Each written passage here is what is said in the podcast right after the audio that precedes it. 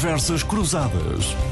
Muito boa tarde. Daqui a pouco, Dom Américo Aguiar, Nuno Botelho e Rosário Gamboa na análise da atualidade, depois de há dias, na última terça-feira, o mundo ter registado a, a cifra simbólica de um milhão de vítimas perdidas para a Covid-19, sem perspectivas ainda claras de um final próximo da pandemia, mas com novas defesas face à segunda vaga e com esperanças nas primeiras vacinas contra a doença. Um milhão é um número arbitrário que, isolado, pode significar pouco, pode ser até impreciso um, e ser até uh, maior o número de vítimas, mas é uma cifra que representa um milhão de tragédias pessoais para famílias, para comunidades, uh, e é um número que nos permite avaliar como se chegou a este ponto, o que mudou nestes meses, não só na frente sanitária e na nossa comunidade, mas também na política internacional, por exemplo, também na economia. Dom Américo Aguiar, Bispo Auxiliar de Lisboa, bem-vindo a este espaço.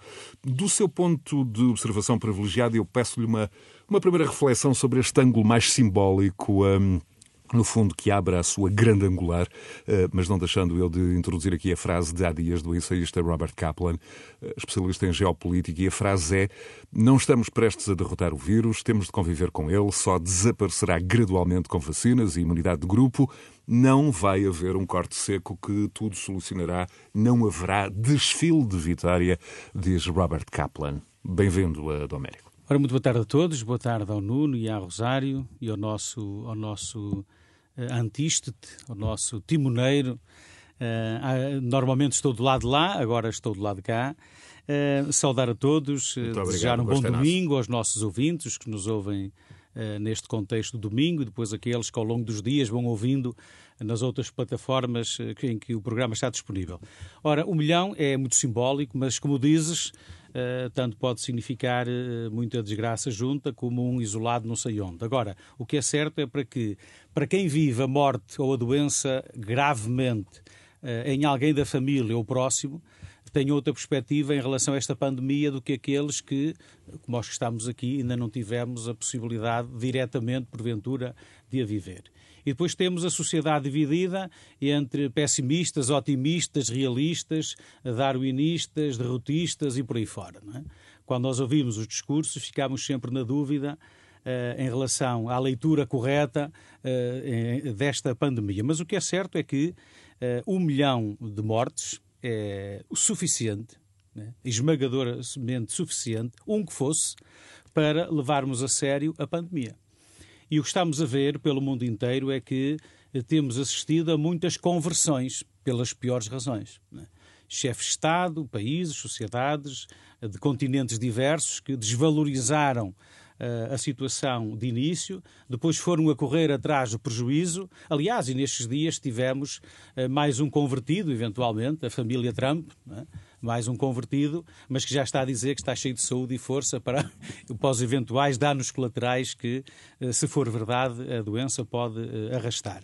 Ora, um, o mundo, penso eu, nesta fase, e acho que não devemos fazer balanços eh, nem juízos sobre o empenho das pessoas, mas é certo, e eu penso que o Presidente da República disse isto em, em, na Galiza, ontem de ontem ou ontem, é certo que nós podemos já assumir que uh, globalmente os países, a organização dos países, os conjuntos de países por continentes e por uh, diversos modos de se associarem, falharam.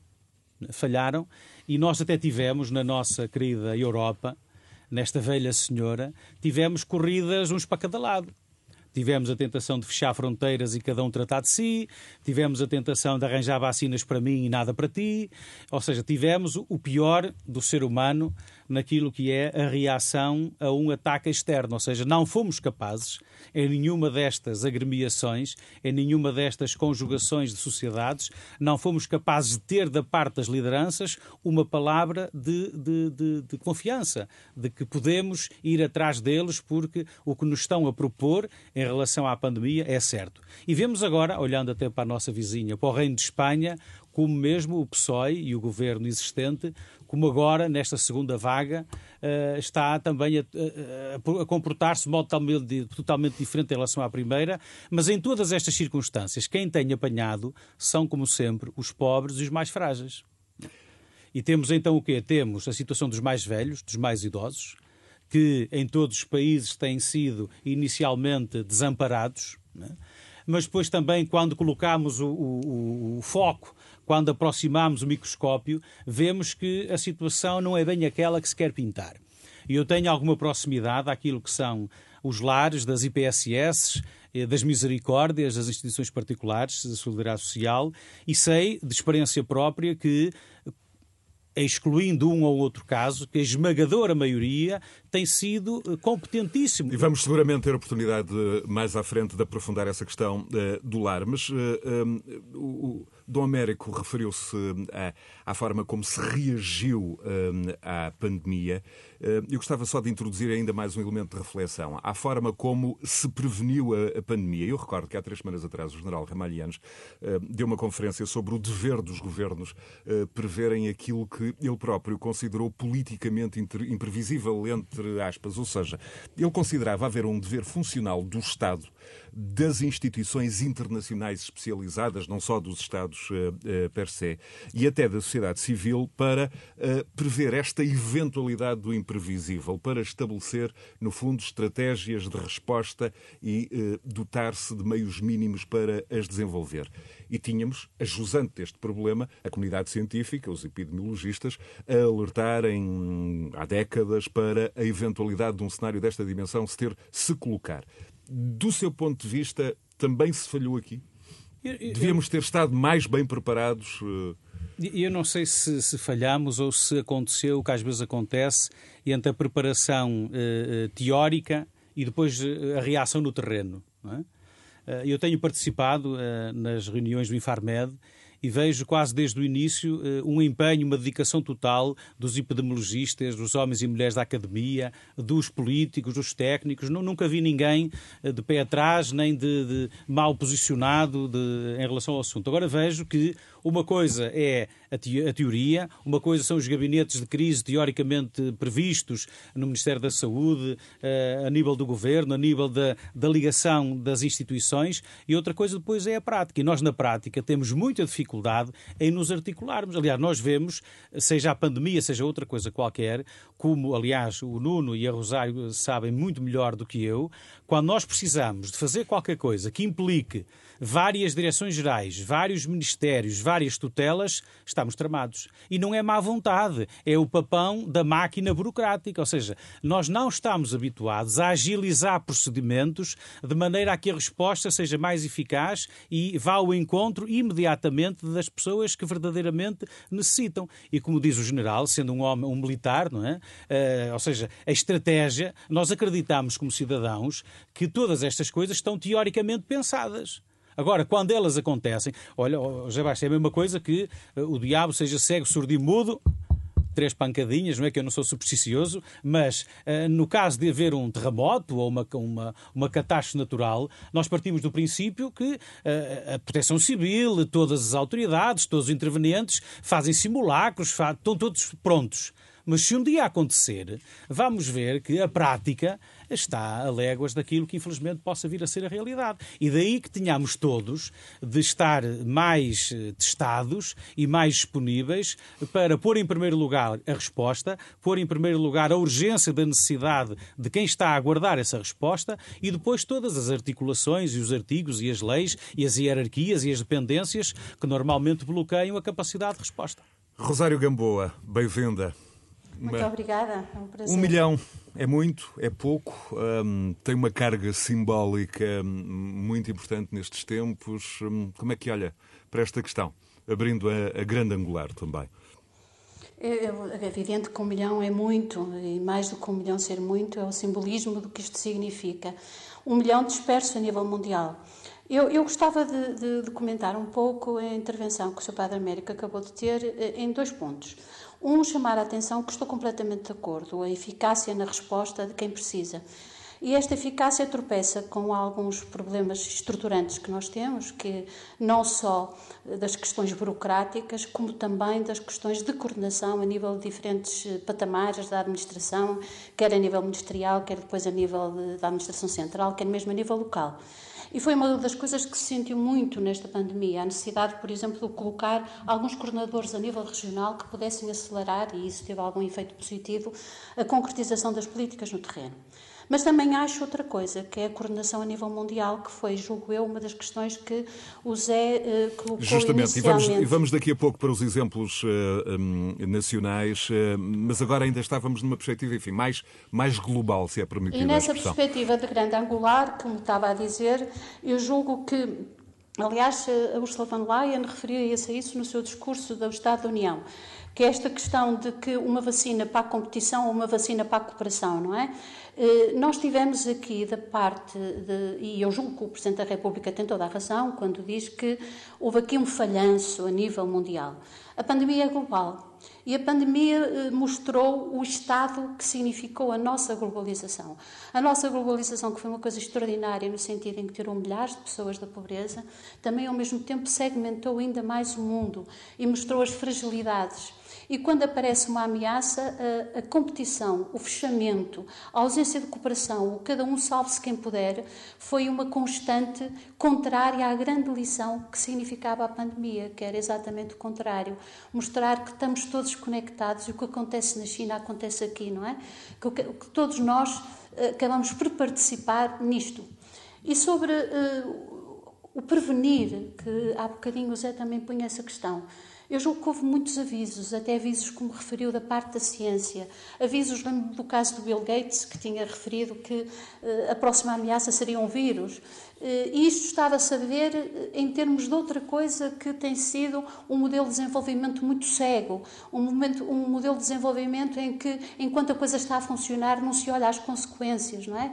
Digamos um capitalismo selvagem, que é mesmo este o termo exato que significou que, por exemplo, tudo o que tinha a ver com alterações climáticas, com as relações entre o homem e a natureza, de, relacionamento e de vivermos como dentro do mesmo ecossistema, desrespeitando continuamente este ecossistema, a, forma como trabalhamos e exploramos os recursos da natureza, a forma como devastamos as regiões, a forma como alteramos o mundo e as alterações climáticas e mesmo as alterações que têm permitido a propagação e a contaminação de diversos vírus na, na escala uh, humana. Tudo isto tem sido sinal de um desgoverno muito grande e de uma visão perfeitamente egocêntrica e selvagem e cega acerca do que é o mundo. Uh, isto é, Há de facto um modelo de globalização que potenciou muita gente que saiu da pobreza, que melhorou muitas condições de vida, mas acentuou um, um modo de estar no mundo eh, com esta consciência da responsabilidade de estarmos no mundo, da responsabilidade de estarmos todos no mundo e, de, e uma frase que o Papa Francisco utiliza muito na encíclica Louvado Si, que é a nossa a responsabilidade por, por, esta nossa casa comum. E já o Papa Francisco, nessa mesma encíclica, chamava a atenção para este modo selvagem de exploração. Eu julgo que, e os cientistas o dizem, a pandemia também tem a ver com isto. E a reação à pandemia, a falta de uma visão cooperativa, a falta de um acerto entre as nações, e pelo contrário, quando aparece a crise, os muros erguem-se, o fechamento aparece, a competição aparece inclusivamente ao nível dos medicamentos, da vacina, dos tratamentos, da cooperação. E isto foi um sinal muito negativo. Um sinal uh, muito negativo, uh, referia. Eu já aqui, uh, justamente, falei em Kaplan, o geoestratega norte-americano, Nuno Botelho, que diz acreditar que o vírus pode estabelecer aqui uma pausa entre o que ele chama de duas fases na globalização. A primeira começou no final da Guerra Fria, no início dos anos 90, democratizadora. Esta segunda, que já havia começado antes da pandemia, mas que foi marcada marcada, enfim, pela, eh, pela pujança das eh, autocracias e das rivalidades entre potências nos últimos eh, dois anos. Vamos ter aqui uma eventual pausa nesta, nesta globalização, um pouco à luz do que Rosário Gamboa vinha referindo, no sentido de uma maior cooperação, maior abertura no essencial. Boa tarde a todos. Dom Américo, boa tarde, um gosto tê-lo aqui e a Rosário também e a ti José Bastos também. Uh, sim, eu acho que estamos num entre parênteses, pelo menos. Uh, o que nós vemos e os números que vemos são números que nos levam a pensar que, de facto, esta, este capitalismo, tal como o conhecíamos, está no, neste momento uh, em completa pausa. Uh, as coisas são, de facto, dramáticas do ponto de vista económico, as empresas estão-se a ressentir de forma muito veemente. Podemos mais à frente, penso eu, falar sobre isso mais em Vamos pormenor. É, mais em pormenor. Mas, quer dizer, eu acho que este milhão de mortos faz-nos a todos pensar. E faz-nos a todos pensar, porque, como disse Dom Américo, muito bem, quer dizer, bastava uma pessoa ter morrido para ser grave, portanto, um milhão é, é uma, um cataclismo. Agora, nós temos que pensar e relativizar e perceber se e essa tem sido sempre a minha tónica nesse aspecto, se vale a pena mantermos em suspenso as nossas vidas uh, em função dessa pandemia. Eu tenho muito claro, e aliás, desse ponto de vista, tenho dito várias vezes, que a imprensa, por exemplo, tem prestado um papel a meu ver, nem sempre muito positivo e demasiado alarmista relativamente a esta questão. Por exemplo, eu não consigo perceber a contínua manutenção daquelas conferências de imprensa da doutora Graça Freitas e, e do secretário de Estado adjunto da Saúde, por exemplo, todos os dias, em que nos falam do número de mortos, mas, por exemplo, não nos explicam as idades das pessoas que morreram, uh, em que nos falam do número de infectados que disparou, mas não nos dizem que idade é que esses infectados tinham, em que nos falam de, de, de por exemplo, de que doenças padeciam os, os, mortos que, entretanto, faleceram, que obviamente são sempre de lamentar. Eu não estou a relativizar nem a doença, nem as mortes. O que eu acho é que há aqui também muito de que, de que, nós deveríamos refletir. E refletir e perceber que tipo de população é que está a ser infectada, que, uh, que enfermidades é que ficam, com que enfermidades é que ficam esses, e consequências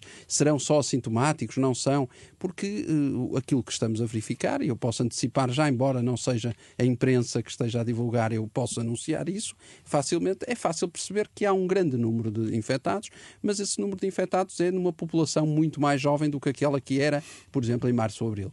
Portanto, nós aí temos o quê? Temos uma população que, obviamente, fica muito mais assintomática e, por isso, é que o número de internados, por exemplo, é muito menor do que aquele que era em março ou abril. Tudo isso são questões que eu acho cada que deveriam ser mais. levantadas cada vez mais. E vamos já levantar e... essas questões, Nuno, mas uh, uh, enquanto eu, uh, empresário, eu... empreendedor, eu queria só para fechar esta, esta janela global que foi aberta inicialmente, gostava de ver alguns números contigo um pouco a partir deste milhão atingido esta semana.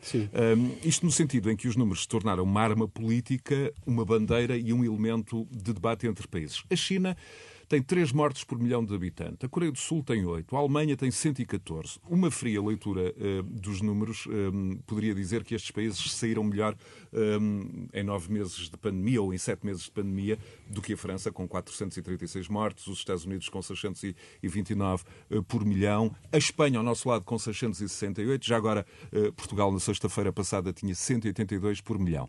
Um, a minha pergunta é Obviamente, isto não quer dizer que países autoritários saíram melhor do que democracias, mas parece querer dizer eh, que opções de administração pública mais eficazes eh, resultaram melhor do que opções mais discutíveis. É esta uma das conclusões eu não, podemos tirar. Eu não tiraria essa conclusão. Eu não acredito nos números, por exemplo, da República Popular da China. Quer dizer, só quem não esteja neste mundo é que pode acreditar naqueles números. Mas, por exemplo, os da Coreia do Sul, apesar de tudo, são Sim, mais credíveis. são mais credíveis, mas, mas também eles são mais realistas. Quer dizer, nós estamos aqui num cenário em que parece que anda tudo a mentir uns aos outros para tentar encontrar a melhor forma. Aliás, basta pensar a guerra que foi. Basta pensar, basta pensar a guerra que foi este verão por causa dos corredores aéreos. Era cada governo a ver quem mentia mais. O governo português, o governo grego, o governo italiano e o governo espanhol. Todos à cata dos ingleses que vêm por aí abaixo para ver, fazer férias. Mas isto os danos, é. Nuno, desculpa interromper, sim, sim. os danos que Espanha nos fez com aquela reportagem no El País. Sim, por exemplo, basta pensar isso. Portanto, nós estamos aqui ao nível da, da guerrilha sim, uh, e, e, do terrorismo económico. Portanto, porquê? Porque de facto, uh, só relativamente, por exemplo, só ao turismo, eu esta semana tive em contacto, por exemplo, com, com, com, o Presidente do Turismo Portugal que me dizia que nós, ao, ao, nível do turismo, só para as pessoas terem uma ideia, estamos com números do turismo de 1990. Ou seja, nós regredimos 30 anos em números de, de turistas. Uh, se nós pensarmos que o, o negócio uh, floresceu, e ainda bem, de 2010 para 2020, só em 10 anos, cresceu 10 vezes, nós percebemos que o negócio tem 10 vezes mais players, 10 vezes mais empresas que vivem do turismo, mas o, o fluxo turístico, é, neste caso, é de 1990. Isto percebemos assim a magnitude do drama que vem aí e da dificuldade que as empresas vão ter em aguentar estes tempos Sim, que aí vêm. E, permite às vezes também, do América eh, não colocando em causa a honradez dos Estados, não é? Claro que não. Às vezes também... também... estamos a comparar coisas que não são comparáveis, ou seja, Exatamente. os critérios que estão a ser avançados, eh, às Exatamente. vezes é comparar batatas com ananases ou com Exato. cebolas, mas a olharmos assim de imediato estamos a comparar coisas que não são comparáveis. Agora, o que é certo, e aliás até, na, até no, naquele Fediber da atribuição dos jogos da, da, da, Sim, da Liga dos Campeões. E, e, vimos da... como a nossa querida vizinha Espanha teve ali umas uns adiamentos de números para ver se ainda era capaz de nos Exatamente. ultrapassar. Agora, isto uh, vem tudo uh, encaixar, e se me permite, José Vasco, que eu há bocadinho uh, gostava de ter acrescentado, mas a Rosário lembrou e muito bem, as senhoras são sempre muito perspicazes, exatamente, aberto. que tem a ver com, e... aliás, o Papa ontem sábado, ontem sábado, assinou a nova encíclica Fratelli Tutti, todos irmãos e vem na sequência da Laudato Si, já referida, que faz agora, que fez agora cinco anos, é? e que encaixa de uma maneira que só o Papa o sabe fazer esta realidade Sem que temos dúvida. no terreno. Ou seja, nós, nós levamos à exaustão a capacidade desta casa comum uh, nos acolher e, e se manter equilibrada uh, naquilo que é a relação do homem com a natureza, e o Papa fala na tal ecologia integral, não é Sim. apenas um verde.pt, mas é, é um social. verde com alma, com, com, com espírito, na, naquilo que é a inter-relação uns com os outros. E esta encíclica, que hoje, domingo, é tornada pública, vem sublinhar exatamente isso. E o Papa, eu acho que, uh, sou suspeito, mas a única referência de liderança mundial que ao longo desta pandemia foi capaz de nos apontar um caminho foi capaz de nos apontar uh, aquilo que une a humanidade toda nesta ferida da pandemia, acabou por ser o Papa Francisco, independentemente da religião ou da, ou da transcendente, da relação transcendente de cada um de nós. E agora há dias, na primeira audiência pública, o Papa dizia que o caminho de saída há de ser o caminho da solidariedade, ou seja, a solidariedade de uns com os outros, a solidariedade das cidades, dos países, das nações. Não há outra maneira. É? E renovados apelos de solidariedade, por exemplo, na questão das vacinas e na sua distribuição Aliás, logo que claro. estejam disponíveis. E eu, sim, eu espero que, passado a febre das eleições americanas, e agora tivemos aquele debate divertidíssimo, não é? Mas passada essa febre de anúncios de datas de vacinação, de anúncios disto e daquilo, Saídas coloque, vacina. coloquemos o pé na realidade, que eu já aprendi naquelas sessões do Infarmed, é que o tempo da ciência não coincide com o tempo é mediático e não claro. coincide com a ansiedade de cada um de nós claro. no desejo que a vacina apareça. Eu espero que esta nomeação do Dr. Drão Barroso, e eu não sabia que existia aquela entidade, portanto descobri há dias, não é? como todos nós, se calhar, mas espero que a sua nomeação que eh, seja uma sensibilidade especial para que não, não, não aconteça uma corrida não ao armamento, ao desarmamento, mas não aconteça, não aconteça uma corrida à vacina que exclua, como sempre, os mais pobres, os mais desfavorecidos. Muito bem. O Nuno Botelho há pouco uh, falava do caso português, eu ia já Sim, a Rosário Gamboa, mas... Uh... E, ainda sobre, e, e ainda em Espanha, basta ver as divergências e as dificuldades. Nós temos aqui em Espanha uma disputa muito complicada entre o governo central de Espanha e o Governo Regional de Madrid. Nós temos Por neste exemplo, momento o chamado é, é, novo normal a fracassar em Espanha e os especialistas estão, Nuno, a apontar a falta de recursos, eh, faltas de, de planeamento, muitas eh, decorrentes dessa dispersão de poderes pelas várias eh, entidades autonómicas e também o excesso de confiança como os motivos para o país não estar, nesta altura, a ser capaz de conter a Covid, sobretudo, neste, sobretudo na região de Madrid.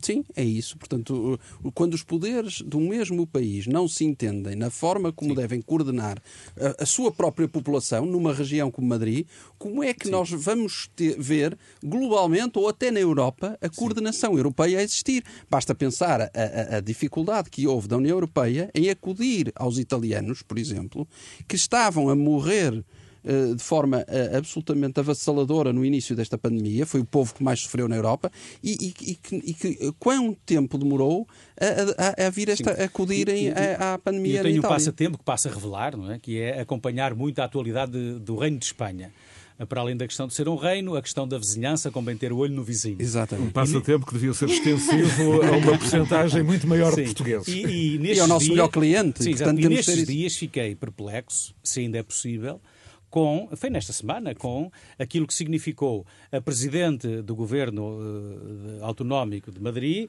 a querer, a querer, uh, a querer, a não, e o, e o Sánchez, o Primeiro-Ministro espanhol, não se querer entender. Depois ele vai lá, vai a Madrid e entendem-se. Passado três dias, desentendem-se. Depois aparece uma figura, o Ministro da Saúde, para Luís Tenha, Ministro da Saúde, Exatamente. apareceu. E também, Salvador Ilha. Exatamente. Depois, eh, nestes meses, tem sido um, um descontrole total. Total. total não, e depois confinam não é? partes Não. da cidade e não confinam, da região e não confinam outras. E isto, isto para dizer o quê? Não para eh, ficarmos contentes com o mal do vizinho, Claro que não é? não. que às vezes pode acontecer. Isto para entendermos que, acho eu, que eh, eh, quando, eh, ao nível da economia, que é mais ali do Nuno, quando a nível da economia, ainda às vezes caímos no discurso de o desejo de voltar à casa da partida, como no monopólio, não é? Estamos aqui desejosos de voltar a março. Eu acho que é um erro nós queremos voltar a março. É? Nós temos que chegar a um ponto de futuro. Em, em não, não voltar aos erros, nem voltar ao lugar onde fomos Exatamente. felizes. Não, é? não, não. Aliás, mesmo quando há dias o Sr. Primeiro-Ministro e o Sr. Presidente da República e outras eh, figuras, eu quando, ah, quando ouço, seja qual for a área da sociedade, a insistir em querer voltar ao lugar onde foi feliz, eu acho que não estamos a pensar bem em relação Muito bem. àquilo que são os desafios que temos pela frente. É um erro, crasso. Rosário, uh, no caso português, e já estamos objetivamente uh, a debater a questão portuguesa, uh, na última sexta-feira cumpriram sete meses exatos uh, da confirmação dos primeiros casos de Covid-19 do país. Uh, foi a, a 2 uh, de março. E as atenções estão voltadas, enfim, agora temos, tivemos setembro, o mês de regresso às aulas, temos já um importante balanço apontado pelo Governo para ser feito até ao dia 14, mas temos agora também as atenções de novo voltadas para os lares, para, para a percepção também existente na sociedade. Pergunto-lhe, está ou não a ser distorcida um pouco uh, uh, pelo gotejo das notícias? Uh, eu pergunto isto não só por aquilo que o, que o Nuno Botelho há pouco referia e, e o Dom América Guiar também, hum, mas porque na última sexta-feira nós ouvimos o Presidente da Associação de Médicos de Medicina Familiar, Rui Nogueira, dizer que a situação em Portugal, em residências de idosos e redes de cuidados continuados, é francamente melhor do que na maioria dos países do resto da Europa, mesmo nos países mais ricos. E Manuel Lemos, o Presidente da União das Misericórdias, dava também números nos 700 lares das Misericórdias.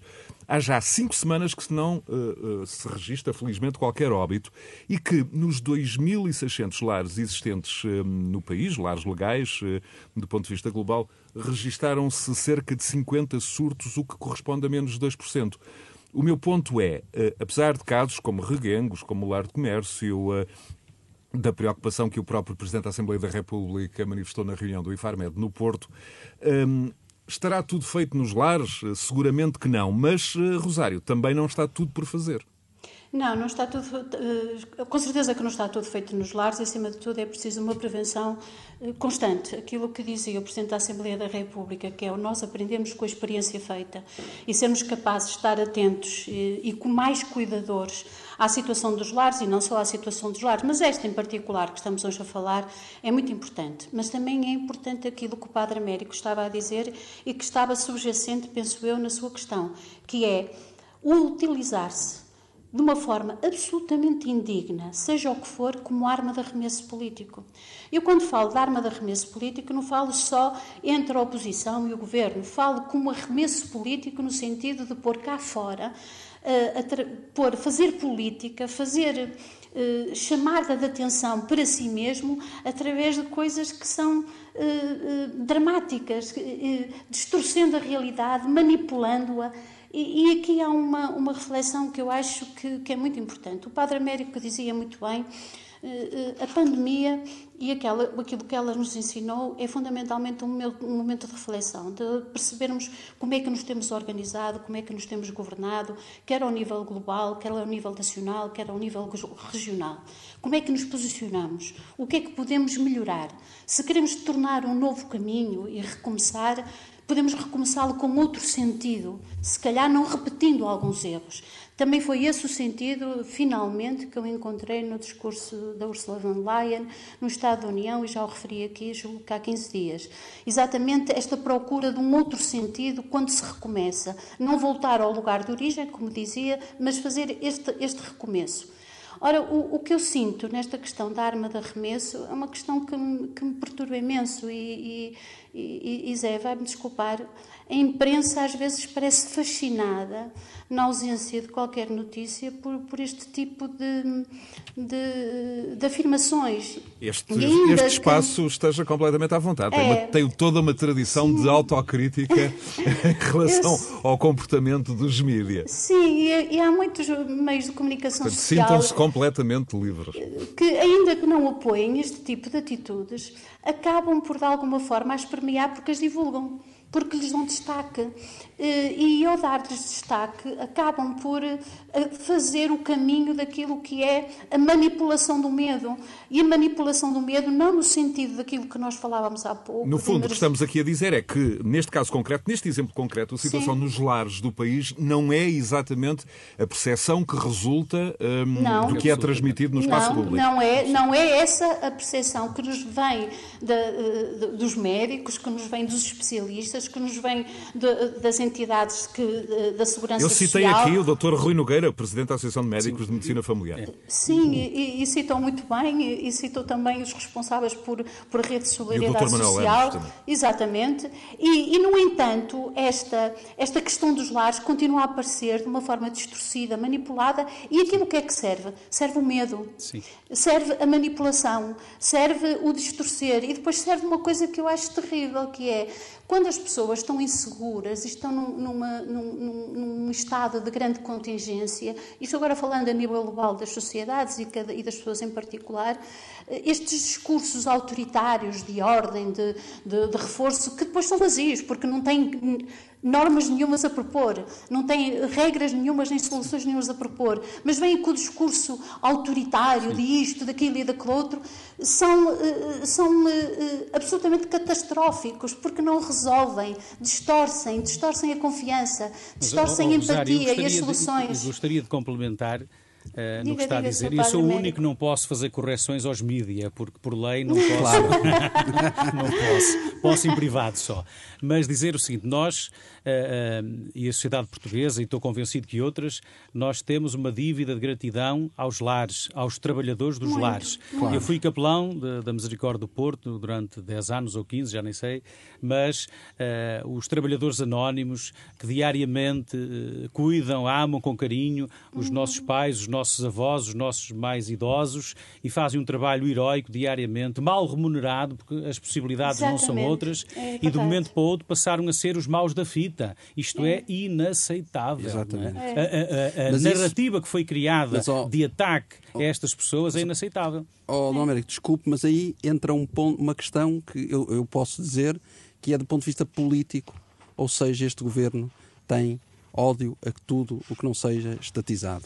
E, portanto, tudo o que tenha a ver com as misericórdias, com IPSS, com a Igreja Católica é, deve ser atacado. E, portanto, diabolizamos essas estruturas para poder a, acabar com elas. Da mesma forma que tentamos estatizar ao máximo a economia não, não, e tentamos que, manter. Olha que não é bem assim. Olha que eu acho que sim. Olha que, olha que não é sim. é bem assim. Há pouco tempo, uh, quer uh, a Cruz Vermelha, quer o, o, as associações de solidariedade social, a propósito de um ataque violento por parte à Ministra do Trabalho e da Segurança Social, vieram exatamente dizer o contrário, que existe claro. uma rede de cooperação. Claro, é ela que passa, o, passa temos... o cheque, ela não, que passa o cheque. Eh, não me parece que essas pessoas ah, viessem dizer ah, isso só por ah, só A Cruz Vermelha não está propriamente a nadar não, não em dinheiro. Não, foi só a Cruz Vermelha que, que falou. Bem, eu, eu vou voltar à homenagem. É homenagem, é homenagem. Mas eu, não, eu não queria deixar sim, de sim. dizer o que Mas dizer que, que, de facto... É, é com muita dor que assistimos de um momento para o outro à, à, crucifixão destes eu trabalhadores também. anónimos. Também concordo das, dos órgãos sociais voluntários, tantas e tantas Exatamente. instituições. Aliás, alguns, eh, e por exemplo, voltamos voltamos, é basta aquela conversa de estarmos preparados ou não, não é? Quando legalmente estão previstas as equipas de espelho, os, aquelas coisas todas, e depois na prática é humanamente impossível, porque as instituições nem têm de funcionários para isso, nem, nem nós como sociedade é temos meios que possam proporcionar isso. E daí que eh, nós tenhamos que ter outros olhos, e os mídias certamente que têm que também trabalhar na área da oftalmologia, eh, de maneira a podermos eh, ver e, e que nós nós somos intermediários, ver e transmitir à sociedade, uh, apontando o que está mal, sem. sem, e, os, sem, e os casos positivos e meritórios. Exatamente, também, é? porque é. a esmagadora claro. maioria faz um trabalho. Já agora, aproveitando, aproveitando essa deixa, uh, Rosário Gamboa, qual é, uh, do seu ponto de vista, o maior choque coletivo da, da Covid-19? Foi ter mudado justamente a forma como encaramos alguns dos cidadãos mais vulneráveis da, da nossa sociedade? É esse um dos elementos positivos? E é uma Eu questão, que uma elemento... reflexão que lhe que lhe, que lhe, peço antes de ir ao, ao, ao, Nuno Botelho e à questão mais económica dos últimos tempos? Eu acho que o elemento mais positivo foi termos percebido a gravidade das, das fraturas sociais que existiam já antes da pandemia que agora, e agora agudizarem-se nós temos consciência dessas fraturas, temos consciência das populações que vivem isoladas, temos consciência da pobreza, temos consciência do que significa perder trabalho e agora a perda de trabalho, o Nuno, com certeza que isso é um assunto que lhe é muito caro, quer do lado das empresas, quer do lado dos trabalhadores. Sim, sim. O que é que isto significa? E o que é que essa realidade que algumas coisas já vinham de trás, o que é que essa realidade perturba não só o nosso cotidiano, a nossa vida dia a dia, as, as lojas fechadas, os rituais todos perturbados, mas a nossa própria intimidade, a nossa própria condição como seres humanos, como é que isto nos afeta nas mais pequenas coisas? E percebemos que temos que trabalhar, temos que recuperar uma realidade mas não voltar ao antigo normal. Temos que tentar uma realidade melhor, uma sociedade mais, mais justa, mais equitativa, mais atenta a estas desigualdades, trabalhando em cima das desigualdades e evitando-as, e acima de tudo, uma sociedade muito mais atenta aos elos da coesão e, se calhar, não tão atenta às questões estritamente técnicas, às questões. Eh, não podemos ter uma política técnica. Mas eu vou agora para uma questão. Vou Temos para... ter uma política mais humana. Vou por uma questão, e não foi de propósito, Rosário, mas eh, vou um bocadinho em contramão para uma questão um, ehm, um bocadinho técnica e um bocado económica e ligada à atualidade. Nós temos na frente económica a elaboração do Orçamento de Estado a, a decorrer. A, todo, a todo vapor.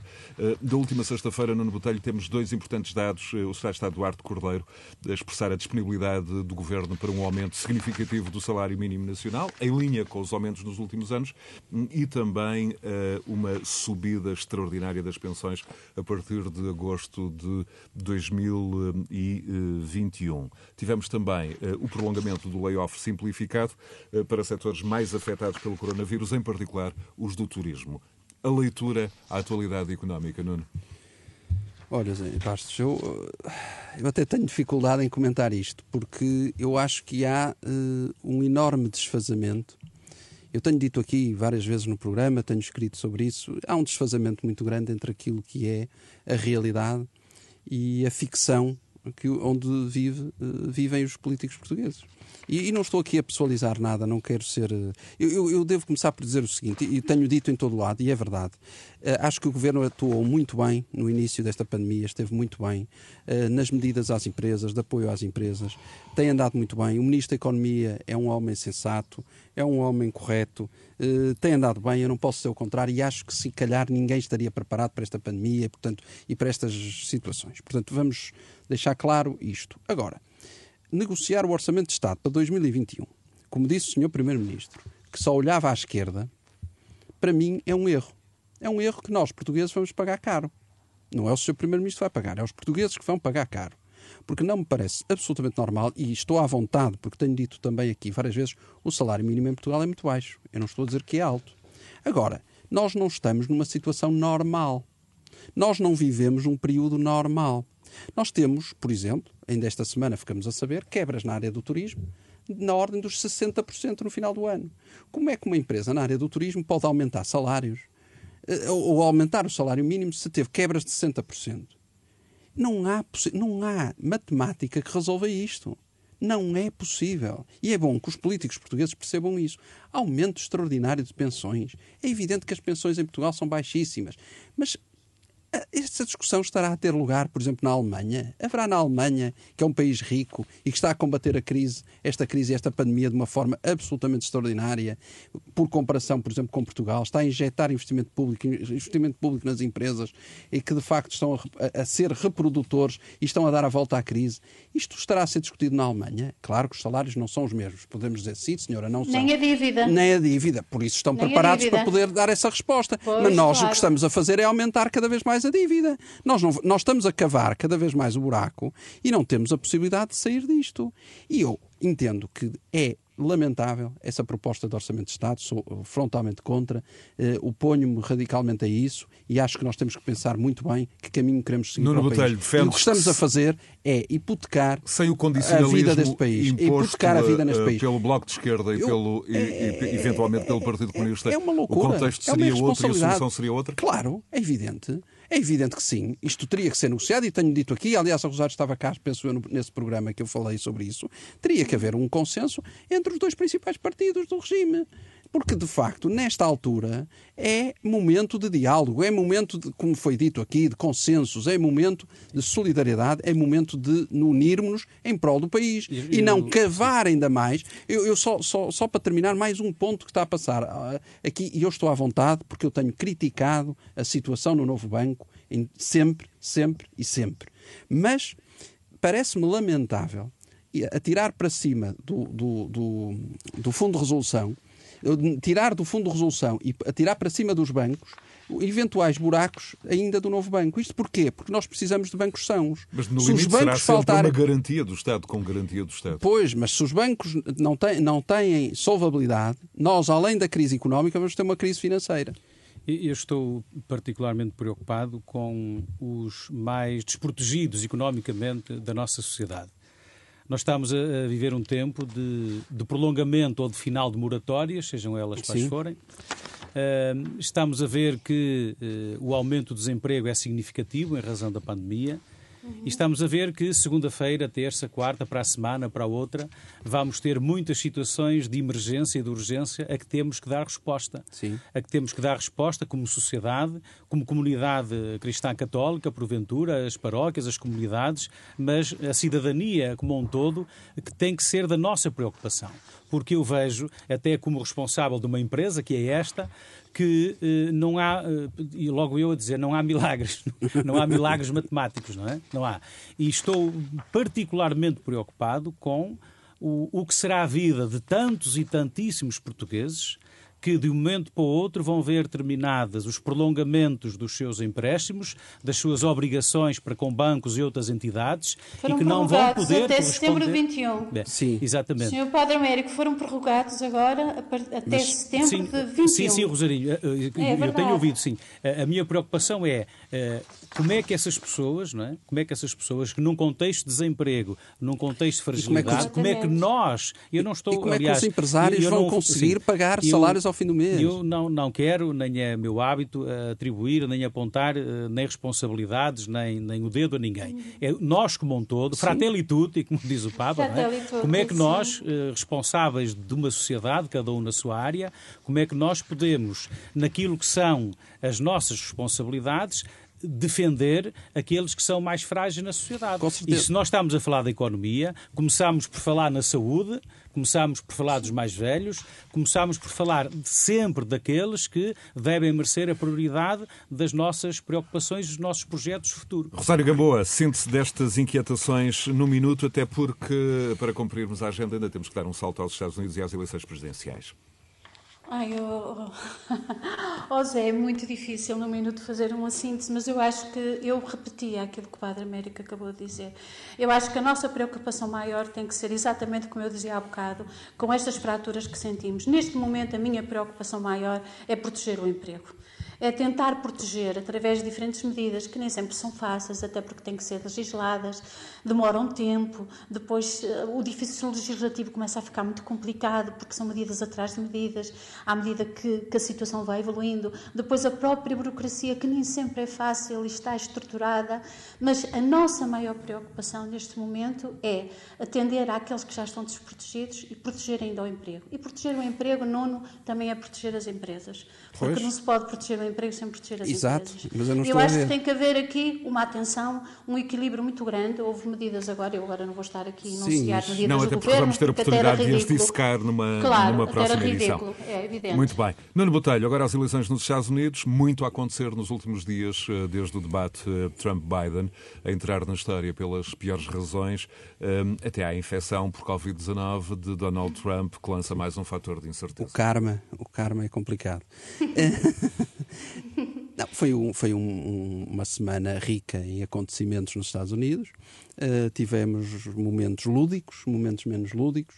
Uh, um momento lúdico da semana foi de facto o debate. Foi, foi um debate demasiado pobre, demasiado uh, até a roçar o grosseiro, que eu acho que desse ponto de vista não, não, não beneficiou ninguém. A imprensa, de uma forma geral, mas eu, eu estou habituado também a, a relativizar esses comentários da imprensa porque ou são de um lado ou são do outro, portanto não Mas há estás preocupado com esta polarização que parece existir Estou. no- nos É Estados Unidos? dizer, era- é a democracia não existe se não se aceitarem regras. Aparentemente não se estão a aceitar regras. Não há common ground, esse, esse, esse, É, E- esse espaço e- comum. E, e- e está-se a tocar naquilo que não devia, que é eh, a extremar as posições, de um, ponto, de um lado e do outro. E acho que isso é que é lamentável.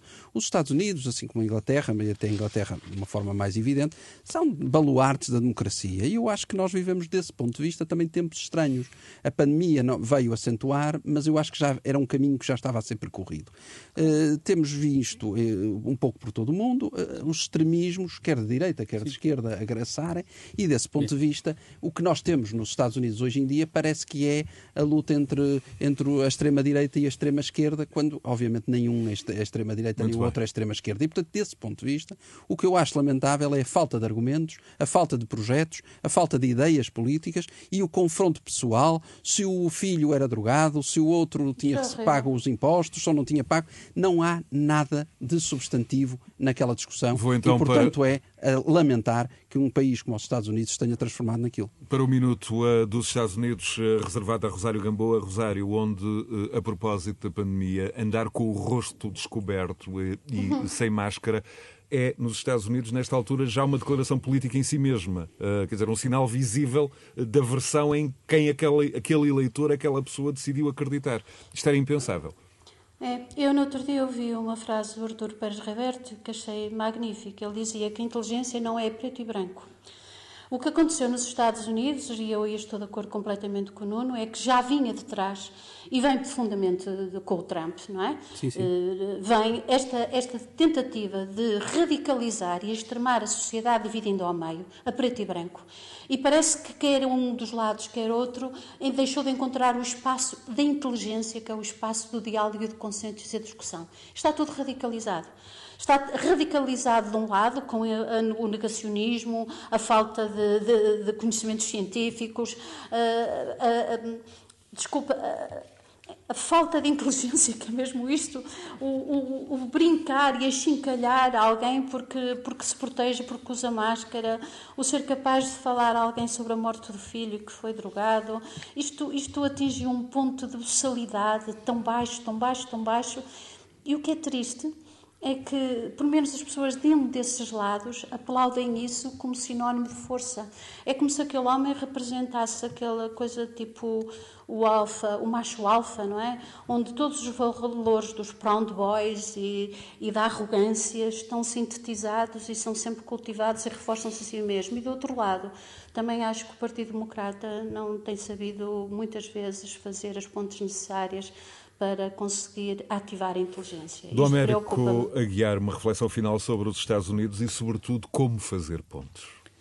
Então é assim, primeiro, eh, nós não, temos, não, não devemos eh, deixar de ter consciência que não somos eleitores americanos. Portanto, os eleitores americanos não somos nós. E por isso eh, escusamos ficar defraudados na noite das eleições, como porventura ficámos com a derrota da senhora Hillary, ou ficámos todos felizes com a vitória do Obama, ou ficámos tristes com outro anterior. Portanto, nós não somos eleitores americanos. E temos que respeitar aquilo que é o sentimento do eleitorado americano. Agora, o que temos assistido nos últimos tempos é, é, fruto, deve ter saído um vírus de Hollywood, dos estúdios de Hollywood, que deve ter contaminado toda aquela classe política, porque é muito estranho. Tudo que tem acontecido é muito estranho. E eu, ao ponto de, sem querer desrespeitar a seriedade das pessoas, de estarmos em cima da notícia do coronavírus do Presidente e termos dúvidas se é verdade ou se é estratégia, mais uma vez estratégia para qualquer tipo de condicionamento. Portanto, isto não é fazer juízos sobre ninguém, mas é o resultado da ficção é tal dos fake news, do contra-fake news, dos ataques das defesas, que nós chegamos a um anúncio e a dúvida é se é verdade, se é mentira. Não é? Por último, a resposta à tua pergunta é, é, apesar de tudo, esta longa tradição americana que, que termina muitas coisas oficialmente dizendo God bless America. Por isso, eu sou o homem das bênçãos, uh, só peço exatamente isso. É que no meio disto tudo, que Deus abençoe os americanos e que eles saibam fazer escolhas corretas e que os líderes sejam adultos. Porque quando a gente ouve um presidente dizer, que ameaçar que não vai respeitar os resultados, que já sabe como é que tudo vai ser uh, martelado, é muito grave, é muito complicado mesmo para um povo que porventura está habituado àquele estilo ao qual nós não estamos habituados definitivamente. Dom Américo Aguiar, Nuno Botelho, Rosário Gamboa em mais um Conversas Cruzadas, eh, disponível a qualquer hora em rr.sa.pt, também em Google Podcasts, no iTunes, no Spotify e noutras plataformas favoritas de alojamento de podcasts. Boa tarde, continuação de bom domingo. Conversas Cruzadas.